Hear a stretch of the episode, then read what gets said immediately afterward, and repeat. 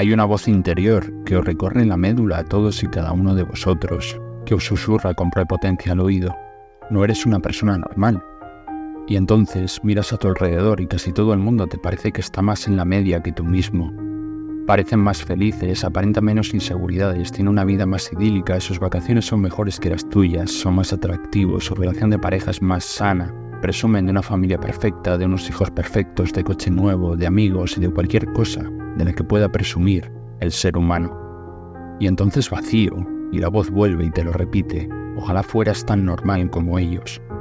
Pero lo que no te cuenta la voz es que todas y cada una de las personas de este mundo tienen dos ingredientes, algo que les amarga profundamente la existencia y algo a lo que son adictos hasta límites insospechados, como tú mismo y es que no hay nada de malo aunque el ser humano sea avaricioso, prepotente, narcisista, manipulador para sus fines, orgulloso, vicioso, sexual, ansioso, ignorante o perezoso.